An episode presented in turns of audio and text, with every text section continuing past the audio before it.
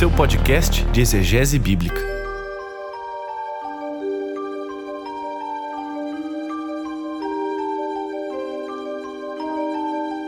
Olá, olá pessoal, tudo bem com vocês? Bem-vindos a mais um episódio do podcast Contexto Seu, podcast de exegese bíblica, episódio número 23 e essa semana começamos a nossa maratona de Natal. Pois é, pessoal, nós chegamos finalmente ao mês de dezembro desse ano fatídico de 2020. Vivemos tantas coisas, não é verdade? Ano de pandemia, se bem que nós não sabemos como que vai ser o ano que vem, mas nossa esperança é que Deus nos traga aí um refrigério e que o ano que vem seja bem melhor do que foi esse. Que Deus ouça as nossas orações. Mas em celebração desse mês de Natal e nesse período que nós celebramos o Advento, que é o período de um mês antecedente ao próprio Natal, em que nós nos preparamos, sintonizamos o nosso coração para a celebração dessa festa tão importante que o podcast Contexto leva para você um mês especial. Isso mesmo, toda semana nós teremos um podcast aí levando para você uma exegese, uma interpretação, uma análise do texto um pouquinho mais cuidadosa baseada aí nos relatos que nós temos em Mateus, Mateus capítulo 1 e capítulo 2, que contém aí os relatos da natividade ou, se você preferir, do Natal. Mas só que é um Natal sem Papai Noel, Natal sem brilho, Natal cuja única luz é o nosso Senhor e Salvador Jesus Cristo. E nesse episódio que inaugura a maratona de Natal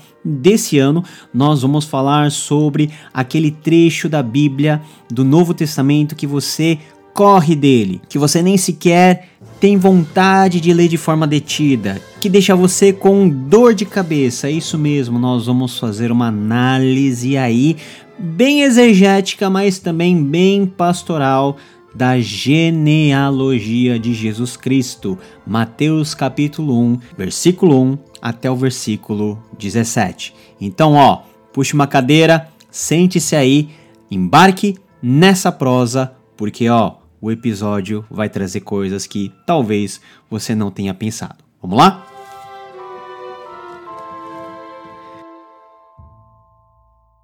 Antes de tudo, pessoal, vale a pena nós lermos o texto de Mateus, capítulo 1, versículo 1 a 17. Eu vou ler aqui na nova versão transformadora e eu queria que você se atentasse na leitura. Enquanto eu leio, você possa ter alguns insights aí que vão te ajudar a nortear, que vão te ajudar aí a entender a nossa conversa de hoje. Então, o texto diz o seguinte: este é o registro dos antepassados de Jesus Cristo, descendente de Davi e de Abraão.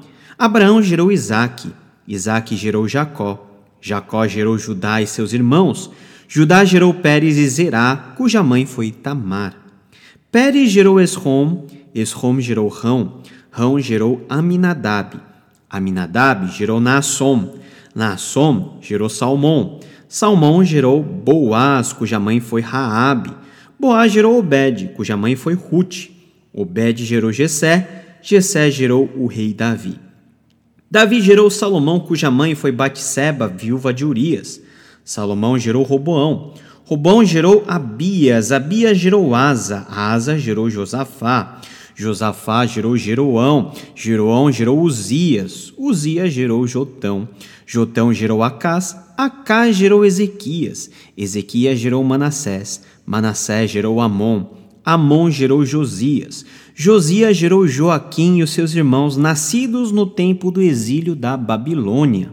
Depois do exílio da Babilônia, Joaquim gerou Salatiel, Salatiel gerou Zorobabel, Zorobabel gerou Abiúde, Abiúde gerou Eliaquim, Eliaquim gerou Azor, Azor gerou Sadoc, Sadoc gerou Aquim, Aquim gerou Eliúde, Eliúde gerou Eleazar, Eleazar gerou Matã, Matã gerou Jacó, Jacó gerou José, marido de Maria, Maria deu à luz Jesus, que é chamado Cristo.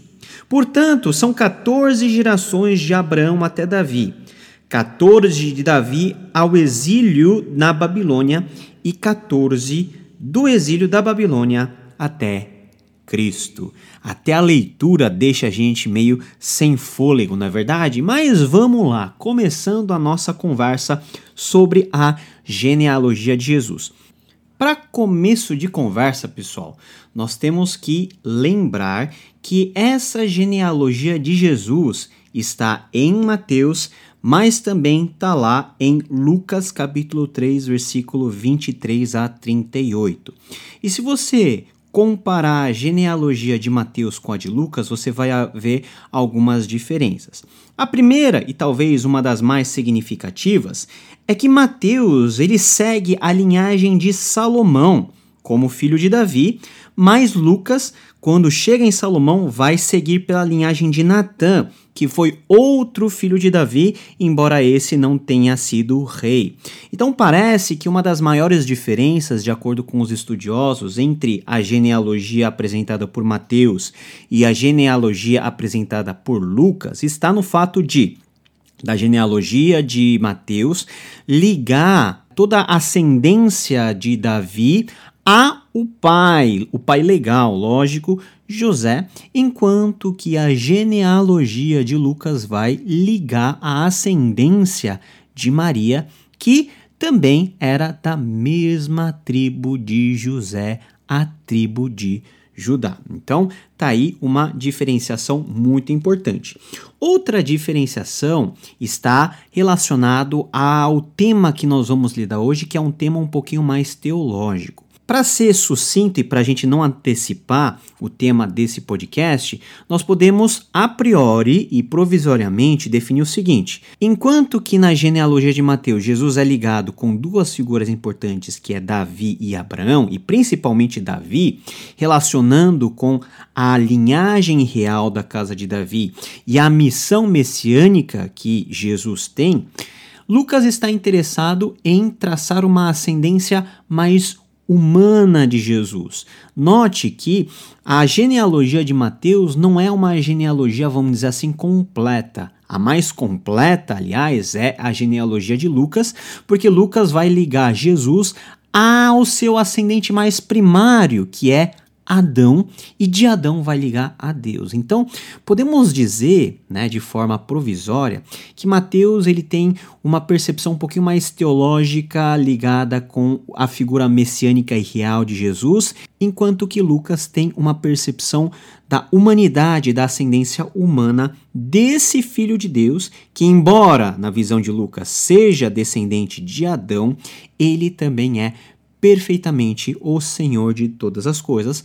Basta você ver como Jesus ele é retratado no Evangelho, mas como a história da natividade apresenta elementos que são elementos que só Lucas apresenta, mas que prepara o leitor para que o leitor possa contemplar a importância do bebê que está sendo aí o personagem principal de toda a história da natividade.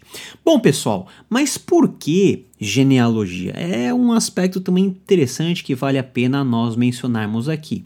Dentro dos contextos antigos, principalmente aqui ah, no contexto semítico, a genealogia é importante porque ela, em primeiro lugar, ela traça a linha de identidade de uma pessoa. Ou seja, numa sociedade em que nós não tínhamos imprensa, nem meios de comunicação, nem mídia social, em que tudo era muito oral e baseado na memorização. É lógico, tinha aspectos escritos e a escrita e a formação de documentos já era muito desenvolvida, mas há uma longa tradição histórica de passagem de informações de uma geração a outra, principalmente relacionado à história da família. Então, você conhecer a genealogia da sua família localiza a sua identidade, e essa identidade é muito importante porque, dentro do contexto do antigo Israel, dependendo da sua ascendência, dependendo da sua família, você tinha ofícios específicos relacionados, por exemplo, ao templo. Só os levitas poderiam servir no templo. Só os levitas poderiam ser, alguns deles, sacerdotes. Se você fosse de uma tribo qualquer, você não teria essa prerrogativa. Por outro lado, nós temos aí grandes tradições de famílias importantes, por exemplo, a família da tribo de Benjamim. A tribo de Benjamim foi responsável em produzir o primeiro rei da história de Israel, que é o rei Saul. Aliás, Paulo ele vai colocar a ascendência e o pertencimento à tribo de Benjamim como um dos seus credenciais humanos, né? Como um dos seus emblemas aí de qualificação. Também temos o fato de que as genealogias reais eram muitíssimo importantes porque era uma forma de legitimar o seu poder, esse poder real que era passado de pai para filho. Então, isso começa a fazer sentido na medida em que nós analisamos o papel teológico que essa genealogia tem em Mateus e por que que isso ele é teologicamente explorado nessa narrativa ao iniciar aí o evangelho segundo a perspectiva de Mateus. Então, podemos ver que a genealogia é um fator importante, ainda que isso seja algo meio que obsoleto dentro da nossa realidade, vamos pensar um pouquinho com a cabeça das pessoas dessa antiguidade contemporâneos a Jesus. Genealogia é algo que fundamenta a sua identidade. E quando nós falamos de identidade, o assunto é sério, porque é justamente uma das missões dos quatro evangelhos apresentar a identidade de Jesus Cristo. Ou seja, quem é esse Jesus que está para ser narrado, no caso específico, por Mateus. Então, ó, nós não podemos esquecer, ao ler as genealogias, que a genealogia era algo importantíssimo dentro da cultura da época.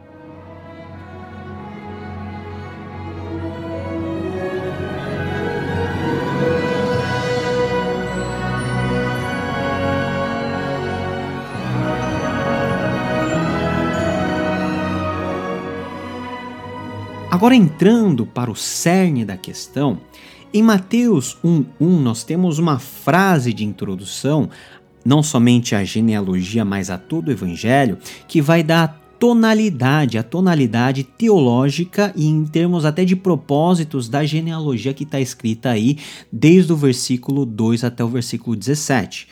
Este é o registro dos antepassados de Jesus Cristo, descendente de Davi e de Abraão. Biblos Geneseos Jesu Christu Hiu David Hiu Abraão, ou seja, livro da genealogia de Jesus Cristo, filho de Davi, filho de Abraão. Então nós temos aí identificado. E na antiguidade, olha só que coisa louca. O propósito né, e o que faz da genealogia ser importante não é necessariamente quem começa a linhagem. Não, toda a genealogia era focalizada no último da linhagem, ou seja, no caso Jesus Cristo. Então você parte de Jesus Cristo e vai traçando uma linha ascendente, analisando todas as gerações ou gerações passadas para você saber quem realmente era Jesus, qual era a importância dele na história de Israel, a importância da família dele no contexto mais amplo da história do povo de Deus. Então está identificado aí que a genealogia é a genealogia de Jesus, do nascimento humano de Jesus, da forma encarnacional que ele veio se revelar no meio de nós. E esse Jesus, ele é qualificado como Cristo. Muita gente acha que Cristo é o segundo nome de Jesus, né? Ou algumas pessoas acham que até é o sobrenome de Jesus. Não. Cristo é um nome honorífico que vem do grego Christos, que por sua vez é a tradução de um termo muito importante no hebraico, Mashiach, que quer dizer ungido. E quando nós falamos de ungido, é no sentido de ser o escolhido, o apontado, o responsável, no caso de cumprir e trazer à realidade toda a expectativa que os profetas do Antigo Testamento, principalmente Isaías, colocaram sobre um descendente futuro da linhagem de Davi, que traria para a realidade de Israel restauração e prosperidade. E é por isso que esse Cristo está logo ligado com a expressão filho de Davi. Jesus ele é colocado como filho de Davi, ou seja, ele é justamente aquele que vem na linhagem de Davi, na linhagem real de Davi, para desenvolver um ofício real que tem como objetivo cumprir todas as profecias relacionadas ao Filho de Deus e à vinda desse rei messiânico principalmente nessa visão de Mateus. Mateus era judeu e ele focaliza a sua atenção e ele destina esse seu evangelho principalmente aos judeus que haviam se convertido para o cristianismo. Não é à toa que, pelo menos na parte inicial de Mateus, há uma constante tentativa em relacionar os aspectos de identidade de Jesus, das ações de Jesus e da vida de Jesus, sempre relacionados ao cumprimento de uma profecia. Isso aconteceu para que se cumprisse a profecia dita por tal tal profeta. É uma expressão que é consagrada dentro de Mateus. Olha só o que diz lá em Isaías capítulo 9, versículo 6. Porque um menino nos nasceu, um filho se nos deu. O governo está sobre os seus ombros e o seu nome será Maravilhoso Conselheiro, Deus Forte, Pai da Eternidade e Príncipe da Paz. Mas o mais importante está no versículo 7. Ele estenderá o seu governo e haverá paz sem fim sobre o trono de Davi e sobre o seu reino, para o estabelecer e para o firmar com juízo e com justiça, desde agora e para sempre. O zelo de Yahweh dos exércitos fará isso. Em Jesus estava depositada toda a esperança de Israel, a esperança do cumprimento das promessas de Deus relacionadas a Davi. Imagina, o povo de Israel sofreu toda a sua história por causa de dominações, por causa de situações adversas, ocasionadas sim pelo seu pecado, mas nunca na história, né, a partir aí de Davi, de Salomão para frente, Israel teve aí o vislumbre sequer do cumprimento dessa promessa. Mas essa, essa promessa ela foi feita 800 anos antes de Jesus, relacionado a Jesus, não porque Jesus iria vir como um descendente normal a assumir um reino secular. Não.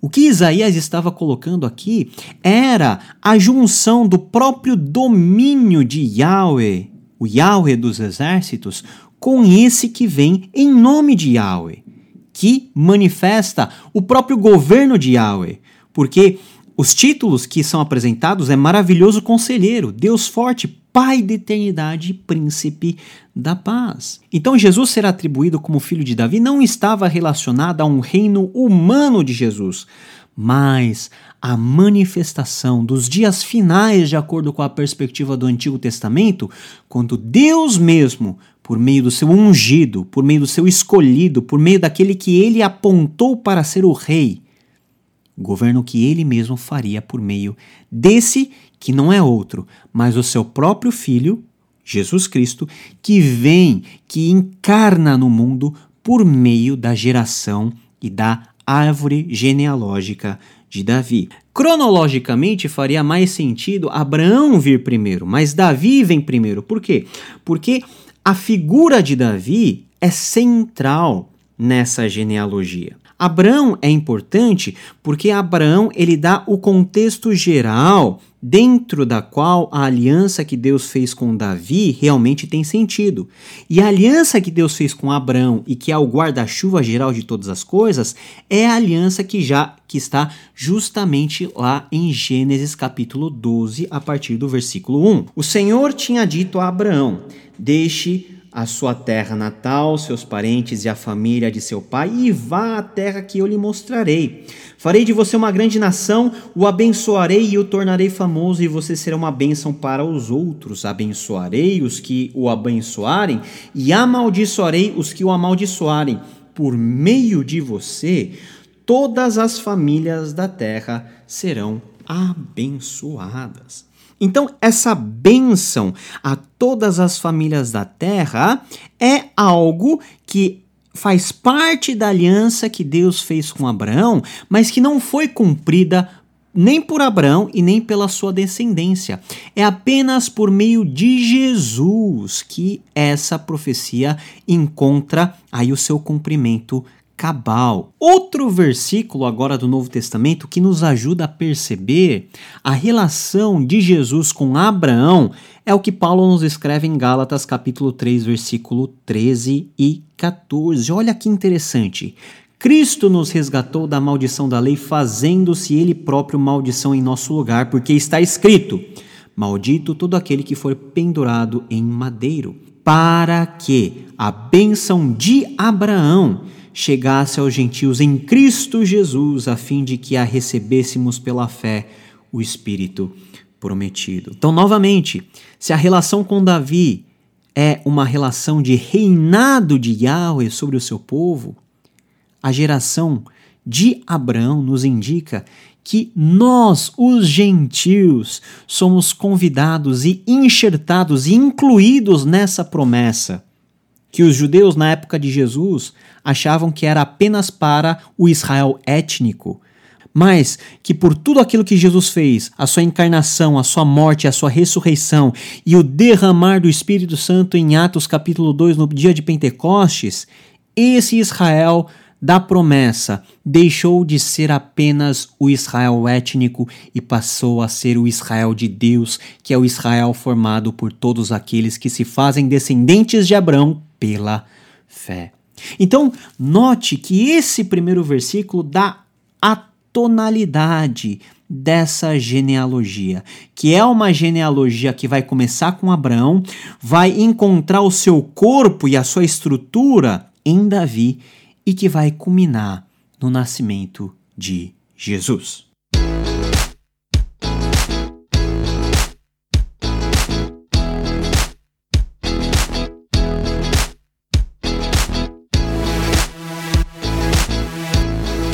Um outro ponto importante, agora focando a nossa atenção mais uma vez em Davi, é nós analisarmos a estrutura da genealogia. Por isso é interessante nós irmos lá para o versículo 17. Portanto, são 14 gerações de Abraão até Davi, 14 de Davi até o exílio da Babilônia e 14 do exílio da Babilônia até Cristo. Aí você pode me perguntar aí, por que que 14 gerações e por que que nós temos três divisões de 14? Olha, os autores bíblicos são muito perspicazes. Então eu vejo que há uma sabedoria imensa de Deus, que é o inspirador das Sagradas Escrituras, mas também que é manifesto na instrumentalidade daqueles que escrevem o texto sagrado, no caso de Mateus. Ora, nós não acabamos de dizer que Davi é um personagem importante relacionado com Jesus e com o ofício de Jesus, e é justamente sobre Davi toda a genealogia ela é estruturada. E ela é estruturada de uma maneira que talvez não fique tão visível assim no texto em português, mas ó, presta atenção na explicação que eu vou te dar. Davi, em hebraico, é Dawit. É a junção das letras Dalet, Vav, Dalet. Existe uma representação numérica atrelada ao valor que cada letra do alfabeto hebraico tem. Por exemplo, o Aleph vale 1, o Beit vale 2, o Gimel vale 3, o Dalet vale 4, o Re vale 5 e o Vav vale 6 e assim por diante. Partindo do pressuposto que Dawit, Davi em hebraico, é Dalet, Vav, Dalet, nós temos aí Dalet, 4, mais o Vav, 6, mais o Dalet de novo que dá 14. Isso nós chamamos de gematria. Mas você pode perguntar assim: nossa, mas isso parece numerologia. Não é numerologia, mas é a forma que Mateus coloca na própria estrutura da genealogia com a finalidade de ligar Davi em todos os sentidos a Jesus.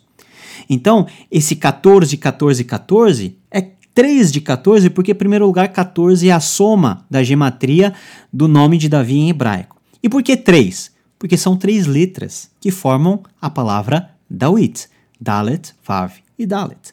Então, só poderia ser 14 em três grupinhos, e é justamente como a genealogia ela é dividida e ela é estruturada. Isso tem algum significado místico? Não tem nenhum significado místico. É apenas uma forma estética e estrutural que Mateus usou para reforçar a ideia de que esse Jesus, que é o personagem central da sua narrativa, ele tem relação direta com Davi. Davi é a pessoa importante aqui e Davi é importante por causa de Abraão. Conseguiu compreender toda a conexão? Espero que sim. Mas você também pode me perguntar o seguinte: essa genealogia, ela é uma genealogia analítica, ou seja, estão escritos todos os descendentes de Jesus? E a resposta que eu posso te dar é provavelmente não. As genealogias no contexto do Oriente e na Antiguidade, elas não necessariamente apresentavam todas as ascendências de Jesus Cristo. São citados justamente as pessoas mais relevantes. E provavelmente Mateus, novamente, dentro de todo o processo de inspiração, dentro de toda a forma que ele estrutura essa genealogia, escolheu os mais importantes que fariam parte dessa genealogia para formar essa trinca de 14 pessoas em cada divisão. Mas aí nós vamos um pouquinho mais para frente, uma coisa importantíssima que é feita aqui de forma inédita no relato de Mateus, no relato genealógico, é a citação de cinco mulheres: Tamar, Raabe, Ruth, Batseba e Maria.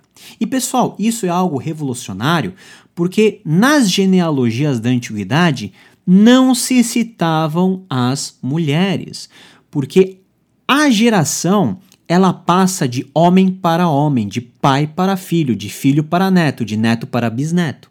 Então é por isso que está escrito que Abraão gerou Isaac. Abraão egenesenton Isaac. Ou seja, não é a Sara que deu a luz a Isaac, mas é Abraão que gerou. Nós temos aí uma visão de uma sociedade que, obviamente, era uma sociedade patriarcal, mas a representatividade da família que estava sobre o homem. Mas se é assim, por que que Mateus coloca cinco mulheres? E todas eram mulheres com problemas. Vamos lá. Tamar, que é a primeira, ela tem uma vida extremamente atribulada. Ela se deita com o seu próprio sogro, que é Judá. Isso está lá em Gênesis. Nós temos Raabe no livro de Josué, que é uma prostituta, é a prostituta da cidade de Jericó, que por ter salvo a vida dos dois espiãos, ela é poupada e ela entra para o povo de Deus. Nós temos Ruth, que também era pagã, era moabita, pessoal. Os moabitas eram inimigos mortais dos israelitas. Mas mesmo assim, por causa da sua fidelidade a Noemi, sua sogra, ela entra também no cômputo aí do povo de Deus. Nós temos aí Batseba.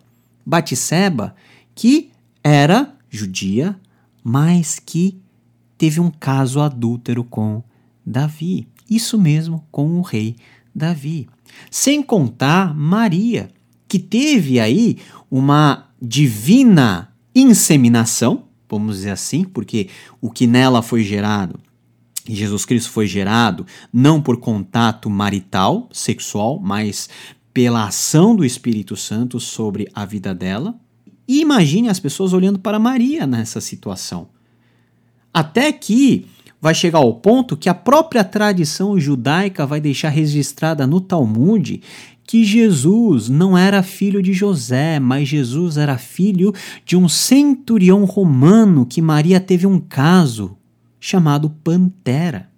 Olha só que coisa. Então, não são mulheres normais. Várias delas nem judias eram. E para onde que aponta o uso do nome dessas mulheres dentro da genealogia de Jesus. Aponta para o fato de que Jesus vem de uma linhagem humana. Isso quer dizer uma linhagem com todos os pecados que o ser humano pode cometer, sem com isso ser afetado, porque além de Jesus ser humano, Jesus era divino. Ele foi gerado pelo Espírito Santo dentro da Virgem Maria, como vai dizer o Credo Apostólico. Em segundo lugar, nós vemos um movimento também que aponta na direção do alcance da graça de Deus até para os pecadores e para os pagãos. Então, como Marcelo Alberti vai dizer lá no BTcast especial que vai sair agora no dia 22 de dezembro sobre o Natal, e eu convido você a ouvir esse BTcast, há uma, um sentido de universalidade, ou seja, o evangelho para todos, alcançando todos, inclusive mulheres que eram consideradas não num patamar de homem, mas eram consideradas como um nível abaixo social, e também pecadores, no caso, pecadoras. Então, essa citação dessas cinco mulheres é extremamente importante dentro da genealogia de Jesus, dentro daquilo que, na cosmovisão judaica, forma a identidade de uma pessoa, no caso de Jesus. Então veja como esse nascimento de Jesus, que é expresso primeiramente em sua árvore genealógica, ela foi cuidadosamente preparada por Deus e também cuidadosamente registrada por Mateus para defender o ponto de que Jesus é filho de Davi e filho de Abraão.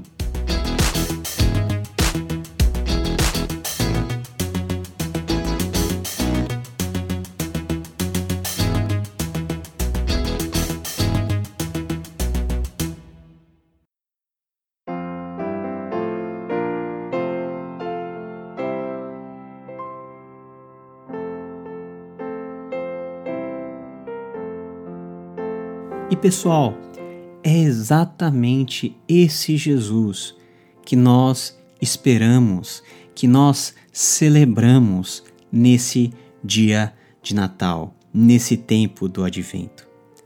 Muitas vezes nós olhamos para textos como esses e dificilmente nós nos encaixamos dentro dessa realidade, até porque a genealogia, ninguém gosta de ler genealogia. Então vamos tentar pensar baseado em tudo aquilo que a gente discutiu até agora que Jesus é o filho de Davi, ou seja, ele é o nosso Salvador, aquele que, em nome de Yahweh, ele vem para governar a nossa vida. E aquele que é o filho de Abraão, por intermédio de quem até nós que somos gentios e pagãos fomos enxertados à promessa, aquela promessa de bênçãos de Gênesis capítulo 12. Será que realmente nós não temos nenhuma relação com isso? Quando nós chamamos Jesus de Salvador. Ou melhor, quando nós chamamos Jesus de Cristo, reconhecendo que Ele é o Messias, que Ele é o Messias primariamente de Israel, mas também ao novo Israel que somos nós, porque esse mesmo Jesus que é Messias é também o cumpridor da promessa de bênçãos a todas as famílias da terra, inclusive da minha e da sua, que estamos ouvindo esse podcast, o sentido do Natal com certeza tem que ser diferente. A alegria que nós devemos sentir é uma alegria muito mais sublime do que a alegria que nós temos com a simples troca de presentes, com a alegria que nós temos com o reencontro com os nossos familiares, com a alegria de uma mesa farta porque não adianta termos tudo isso se nós não tiver se nós não tivermos o Cristo como nosso Senhor e o filho de Abraão como aquele que nos dá acesso e garante a nossa identidade como o novo Israel de Deus, como aqueles que são pela fé habilitados a receber todas as bênçãos de Abraão e que nesse advento, nesse tempo de preparação para o Natal, eu e você possamos ajustar o nosso coração para contemplarmos o menino Deus que nasceu em Belém, mas o menino Deus que é Jesus Cristo, filho de Davi, filho de Abraão. Nos vemos na próxima semana com mais um episódio dessa maratona de Natal. Que Deus te abençoe e até lá. Tchau.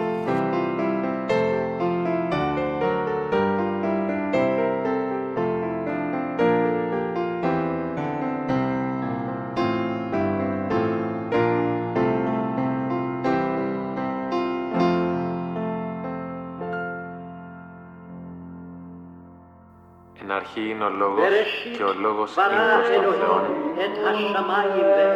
και Θεός είναι ο λόγος.